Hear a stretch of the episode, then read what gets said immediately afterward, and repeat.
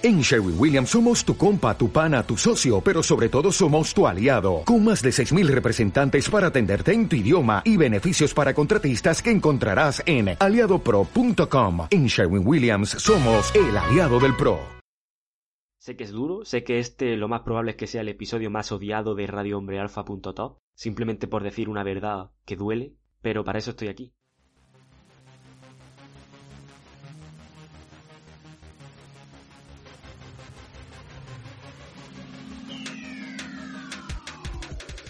Muy buenas, compañero. Bienvenido a radiohombrealfa.top, tu canal de podcast sobre seducción, dinámicas sociales y red pill más completo de habla hispana. Muy buenas, compañero. En el episodio de hoy voy a analizar contigo qué es el mercado sexual. ¿A qué nos referimos cuando decimos que una persona tiene distintas puntuaciones en este mercado sexual? Y sobre todo quiero que termines el episodio de hoy con un entendimiento lo más completo posible de este concepto que te permita sacarle el mayor provecho posible. Porque este concepto que vas a aprender hoy es uno de los más importantes y uno de los que menos se conoce. Porque si estás metido en esto de la seducción, lo más probable es que estés en modo seductor y te estés olvidando de en el mercado en el que estás, porque muy pocos instructores se paran realmente a definirte qué es esto del mercado y cómo puedes aprovecharlo. Y como consecuencia de esto, la mayoría de los hombres acaban tomando muy malas decisiones en su vida precisamente porque desconocen este concepto. Así que cuando termines este episodio y comprendas lo que vamos a tratar aquí, vas a poder tomar unas muy buenas decisiones en tu vida. Y como todos sabemos, cuando empiezas a tomar buenas decisiones, la calidad de tu vida mejora. Dicho esto, vamos a empezar. ¿Qué es el mercado sexual? El mercado sexual, como su propio nombre indica, es un mercado en el que estamos tanto hombres como mujeres. Y la primera pregunta que hay que hacerse es ¿qué se valora en este mercado? Porque como en todo mercado, siempre hay algo que se valora, un bien, un producto, un servicio, algo. Por supuesto, aquí también hay algo que se valora, que es lo que vamos a explicar ahora. Pero tenemos que tener una consideración. Y es la siguiente. En este mercado estamos hombres y mujeres, pero lo que valoramos hombres y mujeres es algo diferente. Y lo vas a entender con esta frase que te voy a decir ahora. Esto es una frase que compartí hace unas semanas en mi Instagram, que por cierto, para el que no me siga, arroba hombrealfa.top, seguidme en Instagram, comparto información que realmente te puede ayudar muchísimo. Dicho esto, compartí la siguiente frase. Las mujeres son objetos sexuales para los hombres y los hombres somos objetos de éxito para las mujeres. Esa frase, que parece muy rápida así de decir, encierra dentro qué es ese valor en el mercado. Así que vamos a desarrollar un poco en esto. Además, otra cosa que tenemos que considerar es que el valor de la mujer en este mercado lo determinan los hombres, y el valor de los hombres en este mercado está determinado por las mujeres. Esto es algo como un poco obvio también, ¿no? Porque el consumidor del producto es el que determina el precio del producto en cualquier tipo de mercado. Así que en este caso también es así. Por lo tanto, lo primero que tenemos que ver es en base a qué una mujer tendrá más o menos puntos en este mercado. Pues bien, para poner un ejemplo y que esto sea rápido de entender, imagínate que salimos de fiesta esta noche y vemos un grupo de chicas y decimos pues cuál nos parece atractiva. Lo que ocurre aquí, en esta situación tan simple, no es magia, es decir, que una chica nos parezca más atractiva que otra, no es casualidad. Aquí evidentemente entran factores subjetivos, cada uno tiene unos gustos, por supuesto, sin embargo, sí va a haber algo en común en esas chicas que nos parecen atractivas, sí van a tener algo en común todas, y es que esa atracción no es más que el resultado de que biológicamente estamos programados para detectar dos variables, y estas dos variables son juventud y fertilidad. Es decir, si nosotros vemos una chica y nos parece atractiva, lo que ocurre realmente a nivel subconsciente es que esa chica ha cumplido de alguna forma esos dos requisitos. Es decir, por su apariencia, por su aspecto físico, nuestro subconsciente es capaz de determinar que esa chica es joven y fértil. Y, como consecuencia, tú experimentas esa atracción. Vale, esto no es nada nuevo y esto es algo que se sabe. Sin embargo, esta es la base para entender cómo funciona el valor de una chica en este mercado. Porque el valor de una chica en este mercado viene determinada precisamente por eso, por su belleza, por su atractivo físico. y en última instancia por estas dos variables, juventud y fertilidad, que es lo que, por definición, es atractivo para un hombre. Dicho esto, lo que tenemos que estudiar ahora es cómo va fluctuando este valor en función de la edad. Es decir, imagínate un gráfico en el que en el eje Y, en el eje vertical, tenemos estos puntos en el mercado sexual y en el eje horizontal, en el eje X, tenemos las diferentes edades. En función de estas dos variables, el valor fluctuará. Y en función de esa fluctuación del valor, tendremos dos gráficos, uno para el hombre y otro para la mujer, de cómo varía su valor respecto a sus edades. Antes de continuar, tengo que darle el mérito de este gráfico a Rollo Tomasi, que es la persona, bueno, realmente es un autor y es el creador de este gráfico para el mercado sexual. Por lo tanto, dicho esto, lo primero que tenemos que preguntarnos es ¿cuándo alcanza el máximo valor una mujer? Es decir, ¿cuándo alcanza su, su pico, su cima en este mercado sexual una mujer? Y este pico, esta cima, la alcanza en torno a los 20-24 años. No has de sorprender que biológicamente una chica es joven a esa edad, por supuesto, y es más fértil. Cuando una mujer es más fértil es en torno a esa edad. Repito, biológicamente hablando. Esto no es nada que me esté yo inventando, esto es ciencia. Por lo tanto, en torno a los 20-24 años, una mujer va a experimentar el mayor valor que va a experimentar en toda su vida en ese mercado sexual. Y dicho esto, ahora habría que preguntarse ¿y qué hay de los hombres? ¿Cómo nos desenvolvemos nosotros en este mercado? Bien, pues para contestar a esto, tenemos que remitirnos a esa primera frase que dijimos al principio, de que los hombres somos objetos de éxito para las mujeres. Y no hay que caer, por supuesto, en la trampa de pensar que ya solo el dinero es lo que cuenta, porque el dinero vale, el dinero cuenta, por supuesto, pero no es para nada la variable más importante, para nada. Por lo tanto, y de nuevo, como siempre, cuando hablamos del, del hombre todo es muy simple, belleza, atractivo, y hemos terminado. Pero cuando hablamos de la mujer, que es atractivo para ella, la cosa se complica un poco. Sin embargo, todos los que estamos ya aquí, estáis, si estáis escuchando este podcast es porque ya sabéis un poco de qué va esto. Aún así, voy a definir brevemente qué es el valor para una mujer. Y el valor para una mujer se podría definir en cuatro variables. Apariencia física, por supuesto el atractivo físico importa, quien te diga lo contrario te está mintiendo. Sin embargo, no es para nada tan importante. Y ejemplos hay por todos lados. Seguro que todos conocemos a alguien que, algún chico, algún hombre, que no es guapo, sin embargo está con una mujer que es muy guapa. ¿Por qué? Pues porque la apariencia física es simplemente una de las variables que puntúan, pero solo una, y de hecho no es la que más puntúa. La siguiente variable sería el estatus, por supuesto el estatus es importante, el que tengas contactos importantes, el que tengas un grupo o un círculo social en el que seas, por así decirlo, como popular o conocido, tengas ese feedback positivo social, que eso hará que tengas más valor y por tanto más puntos en el mercado sexual. Pero de nuevo, no es un requisito indispensable. De hecho, yo diría que el estatus es más importante que la apariencia física. De hecho, tú sales de noche de fiesta a ligar y si no eres guapo, pero eres capaz de conseguir crear prueba social, automáticamente te puedes llevar prácticamente la chica que quieras, porque eso es muy atractivo. Dicho esto, la siguiente variable que puntúa sería la riqueza, el dinero, por supuestísimo que puntúa, pero de nuevo, no caigáis en la trampa de pensar que lo único importante es el dinero, cuando estamos cansados de ver ejemplos de que no es lo único importante. Seguro que conocemos, y yo conozco, gente con mucho dinero que no le va bien a lo mejor en el amor.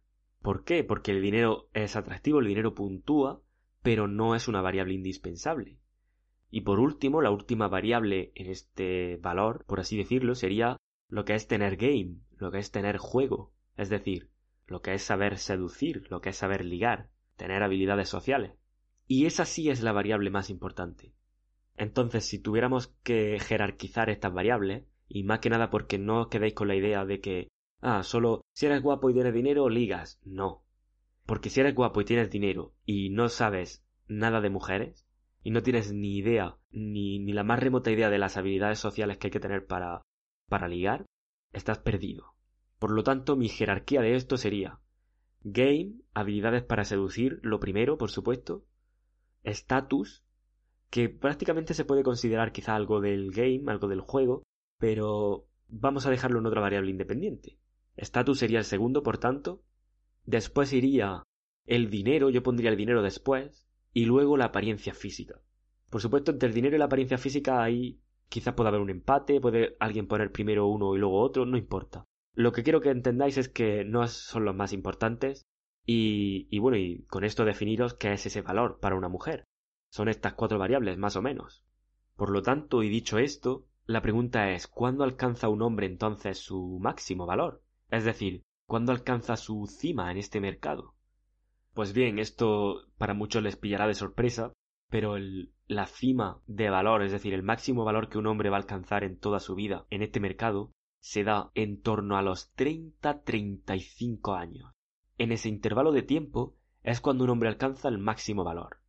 Aquí hay que hacer una aclaración porque hay mucha gente que se confunde. No estoy diciendo que porque tengas 30-35 años automáticamente las mujeres van a hacer cola en la puerta de tu casa para conocerte. No. Lo que estoy diciendo es que si juegas bien tus cartas y por eso tienes que entender este concepto, si tomas buenas decisiones en tu vida, como los hombres tardamos más en madurar que las mujeres, esto es una realidad, si, como digo, juegas bien tus cartas, en torno a los 30-35 años vas a estar en una posición en el que vas a tener muchísimo valor, más del que imaginas, pero siempre y cuando se dé la condición que te estoy diciendo, es decir, que juegues bien tus cartas. Y esto es muy simple. La mujer tiene el valor que tiene y lo tiene. Punto. Es decir, como a la mujer se valora en este mercado en base a su atractivo, una mujer es atractiva o no es atractiva. Y bueno, puede hacer algo quizás para incrementar este atractivo, por supuesto, pero tiene poco margen de maniobra. Sin embargo, un hombre no tiene valor solo porque lo tenga como las mujeres.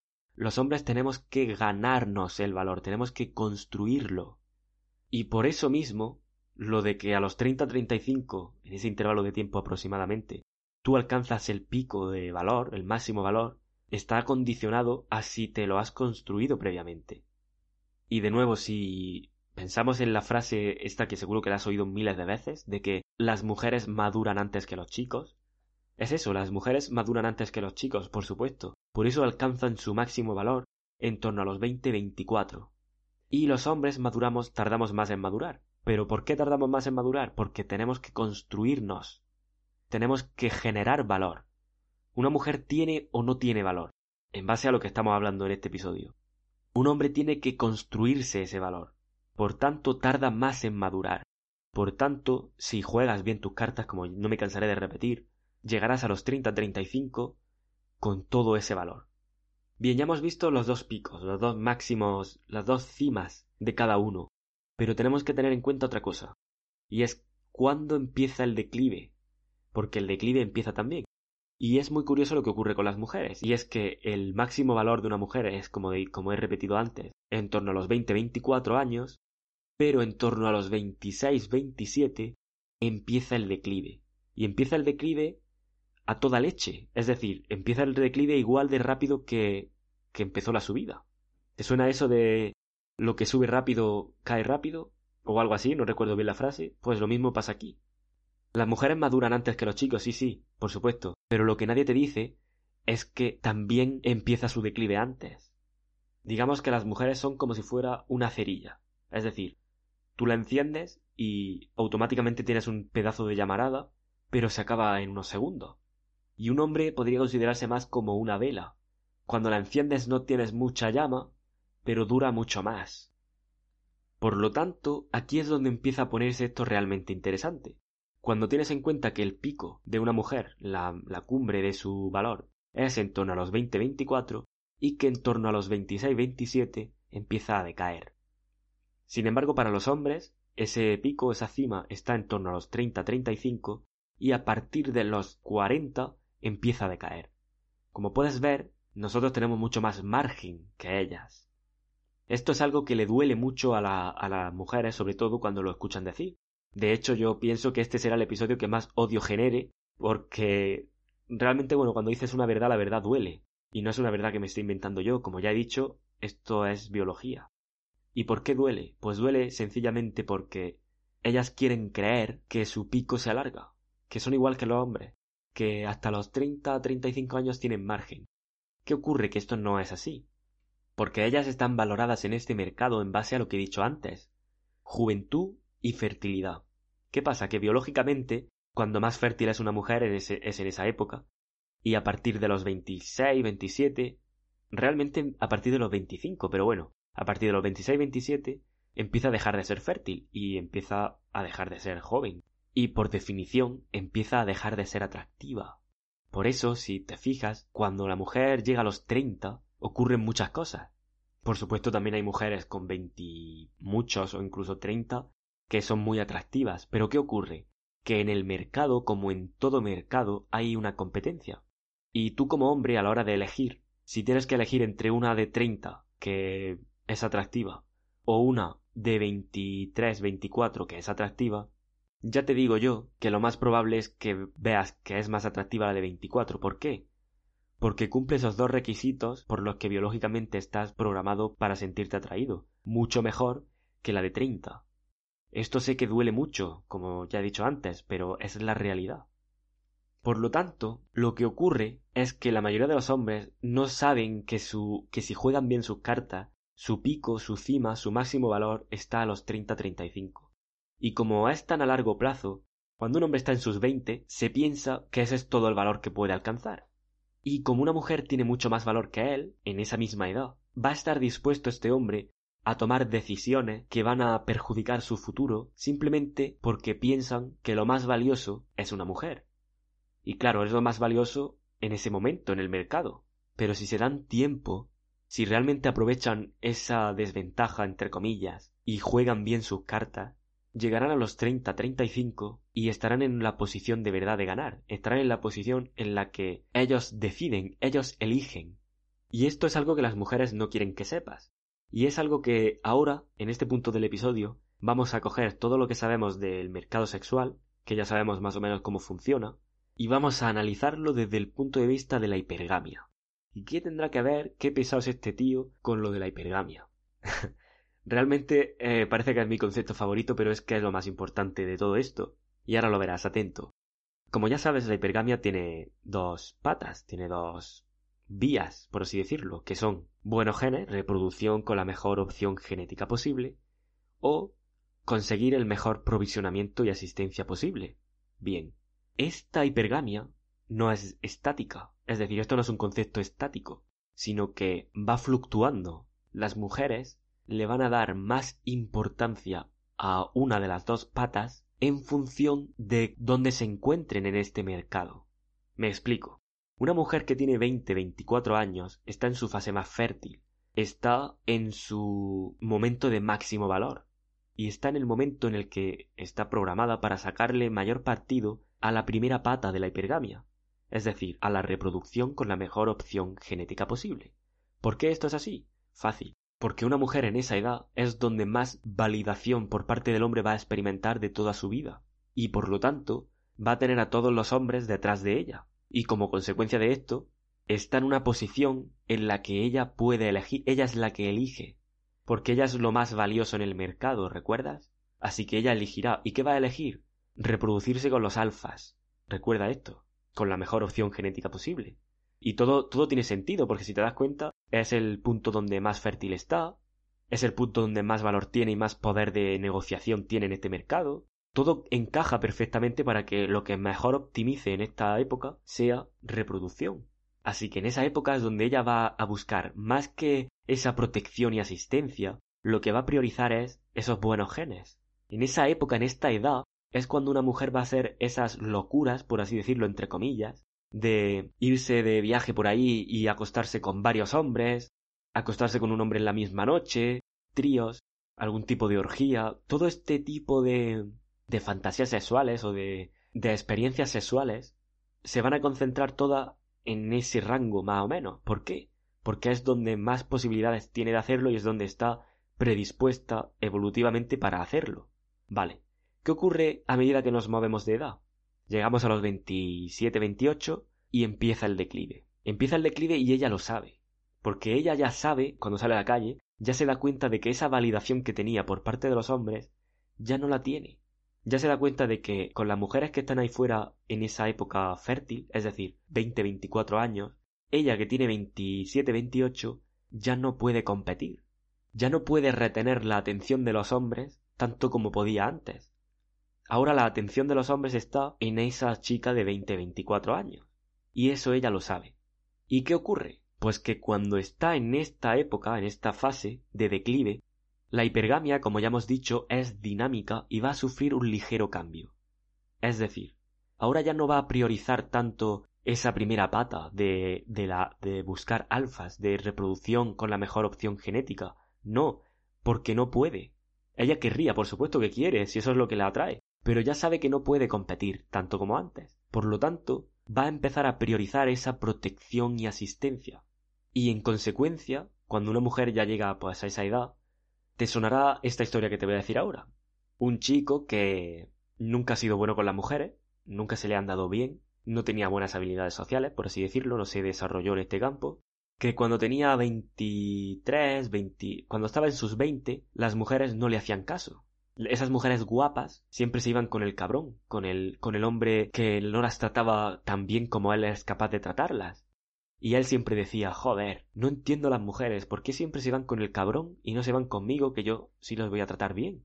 Sin embargo, el tiempo pasa y este hombre pues se construye un buen futuro, tiene un buen trabajo, tiene un buen coche, tiene una casa, tiene toda esa protección y asistencia que ella, a medida que empieza el declive, necesita. Y por tanto, ese hombre que las mujeres normalmente pasaban de él, ahora experimenta de repente cierto interés por esa chica que, como ya digo, antes pasaba de él. ¿Y qué ocurre? Que este hombre ignora esto del mercado y se piensa que es el destino. Porque este hombre, como podrás imaginar, es beta, no ha tenido mucha experiencia con las mujeres por lo que ya digo, porque no tenía habilidades y pasaban de él. Entonces no era capaz de darle la vuelta a esto con, con seducción, porque no lo sabía. Sin embargo, ahora empieza una chica a, a mostrarle interés. Y él piensa que es el destino y que esa chica es esa chica especial que él tantas ganas tenía por compartir la vida con, con ella. Y acepta entrar en una relación con ella. Y es el hombre más feliz del mundo y se quiere casar con ella y todo va a ser perfecto porque en verdad ella es guapa y todo es genial. ¿Qué está ocurriendo aquí? Lo que está ocurriendo, lo que ella no quiere que sepas, es que tú, que ahora tienes unos 30 años, eres el mejor candidato para la segunda pata de la hipergamia. Es decir, eres el que más características beta tiene en el momento idóneo, porque ella necesita protección y asistencia y tú tienes eso que necesita. Y por eso accederá a tener una relación contigo y a construir contigo pues una, un futuro. ¿Qué ocurre ahora? Y ya esto se empieza a poner un poco tenso. Y es que el sexo que te va a dar a ti, la sexualidad que te va a proporcionar a ti, no es en absoluto ni de lejos la misma sexualidad o el mismo sexo que les dio a esos alfas cuando ella tenía 20 y 24 años. ¿Por qué? Porque tú no eres ese alfa. Tú en este tiempo has forjado tu futuro, sí, económicamente y financieramente estás acomodado, pero no, no sabes nada de, de seducción. Por tanto, simplemente eres un beta. Eres un beta con suerte, tú te piensas que eres un beta con suerte, simplemente eres un beta que está en el lugar adecuado, en el momento adecuado, para ayudarla a ella a optimizar su hipergamia. Sé que suena duro de decirlo así, pero es la realidad. Tú eres simplemente una pieza, una batería, para poder optimizar esa hipergamia. Ella ya se ha hinchado en torno a los 20-24 años a, a hacer todo tipo de locuras sexuales que no va a hacer contigo. A ti te va a dar sexo, por supuesto, porque si no, no tendría sentido la relación. Pero ese sexo que te va a dar es, como ya digo, muy diferente. La mayor parte del tiempo no va a tener ganas. Cuando tenga ganas tendréis sexo, pero será un sexo, como ya digo, que no, no serás capaz ni de imaginar lo diferente que será. Ella no será, no tomará la iniciativa ni hará ningún tipo de estas locuras sexuales que hacía cuando tenía 20 o 24 años y cuando estaba con un alfa. Por lo tanto, lo que quiero que entiendas, y lo que decía cuando llegara al final del episodio, quería que entendieras esto, y es que no te dejes engañar. Ahora si hay mujeres que, que están pasando de ti, por así decirlo, las, las top, las mujeres top pasan de ti, y están con el cabrón de turno que tiene un montón más de valor que tú, porque tiene lo que sea, y a ti pues prácticamente no te mira, lo que quiero que hagas es que entiendas que tu, máximo valor está todavía por llegar. Siempre y cuando juegues bien tus cartas. ¿Y qué es jugar bien tus cartas? Jugar bien tus cartas es trabajar, trabajar en ti y mejorar como no has mejorado nunca. Porque si tú ahora que tienes 20, que estás en tus 20 y que ves que no, que eres tú el que tiene que salir a cazar a las chicas y no son ellas las que te cazan a ti, si tú coges y dices, venga, voy a aprender a seducir, voy a aprender game, voy a mejorar mis habilidades con las mujeres. Lo primero es que en esa época ya vas a empezar a encontrar chicas. Porque como ya digo, de los cuatro atributos que hemos dicho antes, el, el juego, el saber seducir, el saber ligar, es el más importante. Si además al mismo tiempo que desarrollas esto, trabajas en tu misión, trabajas en ti mismo, lo que sea, te forjas un futuro, te empiezas a construir un futuro y te empiezas a construir tu valor, que son esas cuatro variables, empiezas a construirte un círculo social de gente top, de gente que, que es una crack, de ganadores, como diría el gran Mario Luna. Empiezas a, a desarrollarte físicamente. Es decir, tú tienes una apariencia X, que hemos dicho que era importante, y imagínate que no eres muy guapo, o si eres muy guapo, no sé, en cualquiera de los casos, empieza a trabajarte ese, esa apariencia. Mejora físicamente, consigue músculo, ve al gimnasio, entrena, desarrolla algún otro tipo de habilidad, apúntate a artes marciales, aprende a defenderte, aprende finanzas, aprende cómo llegar a tener estabilidad financiera y un buen futuro financieramente y económicamente hablando. Si tú haces esto ahora que tienes, que estás en tus 20, cuando lleguen los 30, 35, te aseguro que vas a alucinar con lo que vas a ver, porque de repente vas a ser tú el que decida y el que elija. Va a llegar un momento en el que tú vas a dejar de ser el cazador y vas a empezar a ser la presa. Porque imagínate esto, tienes 30, 35, tienes muy buena posición financieramente porque te has construido un buen futuro financiero, es decir, tienes dinero, tienes un buen físico y una buena apariencia porque te lo has trabajado, es decir, has ido al gimnasio a levantar hierro, como yo digo, y te has cultivado un buen físico, un físico que muchos hombres querrían tener. Te cuidas, eres un hombre que, que es sano, por lo tanto, eso también se va a ver reflejado en esa apariencia. Al mismo tiempo, has desarrollado habilidades sociales. Te has tirado todos tus veinte conociendo chicas, abriendo sets, en relaciones casuales o quizá en relaciones un poco más serias. Has conseguido experiencia con las mujeres. Por lo tanto, son como una década. De los 20 a los 30, imagínate que empiezas a los 20, es una década de experiencia y de mejora personal. Cuando llegues a los 30 o 35, las mujeres van a querer estar contigo como, como histéricas. Evidentemente con las de 20-24 vas a tener que esforzarte un poco por conseguirlas, por supuesto, porque ten en cuenta que ellas están en una situación en la que tienen miles de hombres detrás. Pero tú ya estás en una posición, repito, siempre y cuando tenga los requisitos que he dicho antes, en la que eres capaz de destacar por encima de todos esos hombres muy fácilmente. Porque compárate con alguien de 20 años, un chico de 20 años que es el típico que se las suele llevar a todas, el típico que suele ligar con todas. No tiene nada que hacer contigo, porque tú sabes ya ligar y encima tienes todo lo demás. Y si a eso le sumas que las chicas que empiecen el declive en torno a los 27, 28, van a querer a alguien como tú desesperadamente, porque tienes eso que buscan ahora, la hipergamia ha cambiado, la dinámica ha cambiado para ellas. Ya no quieren ese alfa tanto como quieren a ese beta, por así decirlo. Y tú tienes eso que tiene el beta, tienes esa protección y asistencia, es decir, tienes esa seguridad financiera, ese buen futuro. Pero la diferencia con el ejemplo anterior es que tú no eres beta. Tú no eres beta como ese hombre que, veía ya el cielo abierto por esa mujer, que decía que el destino la había puesto ahí y era lo más importante de su vida. No, tú sabes cómo funciona y sabes lo que está pasando. Y por lo tanto, vas a ser capaz de, con esa mujer, conseguir ese sexo que les daba a los alfas, porque ella va a darse cuenta de que tú eres un alfa y eres un pedazo de alfa porque ya te digo, lo tienes, tienes todo el valor.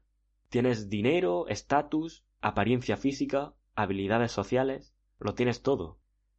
Por lo tanto, lo importante aquí es que si tienes eso en torno a los 20, estás en tus 20 y ahora mismo tienes en mente que las chicas son lo más importante porque es lo más valioso y lo que más quieres en este momento, párate a pensar y escucha este podcast entero de nuevo si hace falta y recuerda que tú estás en un punto en el que lo que tienes que hacer no es perseguir chicas, es trabajar en ti. Por supuesto, ligar con chicas tienes que hacerlo, claro está, pero eso forma parte de trabajar en ti. Y eso es diferente a perseguirla, porque no vas a ser el típico beta que va detrás de ellas mendigando su atención, ¿no? Tú vas a saber cuándo tienes que hacer las cosas y cómo, y no vas a caer en la trampa de mendigar su atención. Por lo tanto, la conclusión de este episodio es esa. Tienes mucho tiempo. Las chicas maduran antes que los chicos, sí, sí, sí. Pero también empieza su declive antes que los chicos. Y los chicos tardan más en madurar, claro, pero tienes más margen de mejora. La naturaleza es sabia y te ha dado tiempo para que seas capaz de construir tu valor, porque sabe que los hombres por sí solos no tenemos valor. Eso es algo que también tienes que entender, que un hombre tiene valor siempre y cuando condiciones, siempre y cuando cumpla condiciones. Tenga esto, tenga lo otro, sea capaz de. Por lo tanto, un hombre tiene que trabajárselo. Pero la naturaleza al mismo tiempo que te dice eso, te dice, tienes tiempo, tienes 10, 15 años, 10, 15 años de mejora constante. Y bueno, suponiendo que me estás escuchando con 20, Imagínate que estás escuchando esto con 17 o con 16, yo qué sé. Así que no cometas el error del ejemplo que te he puesto anteriormente, de ese beta que no entiende por qué las chicas pasan de él y de repente esa chica con 29, 30 años empieza a mostrarle interés, pero no te está mostrando interés porque quiera algo contigo como si fueras un alfa, porque esa persona se va a sentir un alfa en ese momento, es como perfecto, tengo el trabajo, el dinero y la chica. ¿Qué pasa? que seguramente esa persona no tendrá la apariencia de un alfa porque no se lo ha trabajado y no tiene la habilidad social de un alfa porque no se lo ha trabajado. Y por tanto, la mujer va a decir, este tío es un beta, pero dado que yo también dependerá de cada mujer, porque cada mujer tiene un atractivo diferente. Así que suponiendo que ella se vea que ya no puede competir con esos alfas que ella querría, y vea el beta y dice, bueno, pues realmente mi, mi cuerpo, mi biología, me dice que que mejor coja esto ahora, que si sigo esperando y sigo forzando la máquina después de los 30, mi valor va a decaer ya tanto que a lo mejor es que me quedo hasta sin el beta. Y va a ir a por él. Y encima va a saber que es beta y puede hacer con él lo que quiera. Y vas a ser, esa persona, ese beta, una batería, simplemente vas a ser una pieza para alimentar la hipergamia. Vas a ser la fuente de energía de la hipergamia para optimizarla. Porque recuerda, ella ya habrá estado, y de hecho lo mejor, incluso a los 29-30 cuando te llegue esa chica, lo mismo ya tiene hasta hijos, que es lo más probable.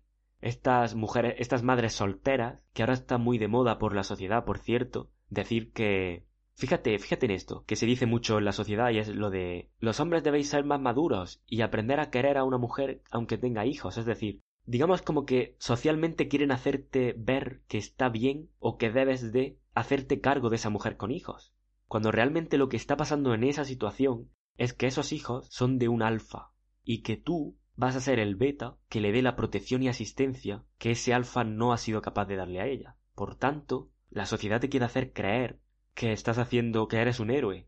La realidad es muy distinta. Estás invirtiendo tus recursos en el hijo de otra persona y estás con una mujer que te va a tratar como el beta que eres y que te va a dar el sexo justo y necesario para mantenerte ahí, te va a dar justo el sexo necesario, el más mínimo que sea posible. Porque con un alfa una mujer quiere tener sexo. Con un beta, en esta circunstancia, en esta situación en la que estamos hablando, una mujer debe tener sexo. No debe porque el hombre la obligue, no. Debe porque ella sabe que la forma de mantener esa protección y asistencia es de vez en cuando darle un poco de sexo. Y como ella no se siente atraída por él, no se siente atraída sexualmente, no se siente excitada, porque sí puede sentirse atraída por su protección y asistencia, por supuesto, ella lo querrá y dirá que lo quiere y que es lo mejor del mundo y que ella era ella ya ha cambiado su mente, que al principio cuando ella tenía 22, 24 años realmente no sabía lo que quería y ahora ya sí lo tiene claro. Claro, lo que está pasando es que cuando tenía 22, 24 años sí claro que sabía lo que quería. Quería un alfa y los tenía ahí. Lo que pasa es que a ti te tiene que contar otra historia. Te tiene que contar una historia diferente. Una historia en la que tú eres el héroe para que sigas alimentando y sigas optimizando su hipergamia. Dicho esto, me ha quedado un episodio muy chulo, me ha gustado el episodio de hoy, la verdad, he disfrutado haciéndolo. Y eso, eh, he explicado varios conceptos aquí, no solo el mercado sexual, porque digamos que la primera parte de este episodio era el mercado sexual, pero a medida que te lo he explicado ya me he visto la obligación de decirte el dinamismo de la hipergamia, es decir, cómo la hipergamia va cambiando en función de la fase que experimenta la mujer, en función de su valor en el mercado sexual y cómo muchas relaciones, muchas veces, si el hombre es beta, lo más probable que ocurra es lo que acabo de decir. No quiere esto decir que si tú tienes 30, 35 años y ya has trabajado en lo que te estoy diciendo, y se te acerca una mujer de 29, 30, vaya a querer verte como un beta. No, no, no, no. porque en el momento en el que entable una conversación contigo, se va a dar cuenta de que este tío no es beta, este tío es alfa. Y por lo tanto, va a tener atracción sexual, que es lo que queremos. Y el sexo que te va a dar a ti será el de un alfa porque es lo que eres. Sin embargo, lo que quería era que vieras cómo funciona la dinámica y cómo socialmente ocurren cosas y socialmente te quieren meter en la cabeza cosas que lo único que quieren es eso, que, que contribuyas a su estrategia. Simplemente es eso. Sé que es duro, sé que este lo más probable es que sea el episodio más odiado de radiohombrealfa.top, simplemente por decir una verdad que duele, pero para eso estoy aquí, para decir la verdad y para transmitiros este conocimiento y que podáis realmente hacer de vuestra vida lo mejor posible, porque considero que, que los hombres debemos saber esto. Así que sin más, si tienes algún comentario o alguna duda al respecto, porque lo más normal es que tengas dudas sobre esto, es un tema que ya digo crea mucha controversia y que es una cosa nueva, esto no dudo mucho que te lo haya contado nadie. Cualquier duda, cualquier comentario, cualquier sugerencia al respecto, házmela llegar, porque si necesito hacer un episodio aparte para aclarar esas dudas, estoy encantado de hacerlo porque este es un concepto que debes de saber. Así que eso, un fuerte abrazo y nos vemos pronto.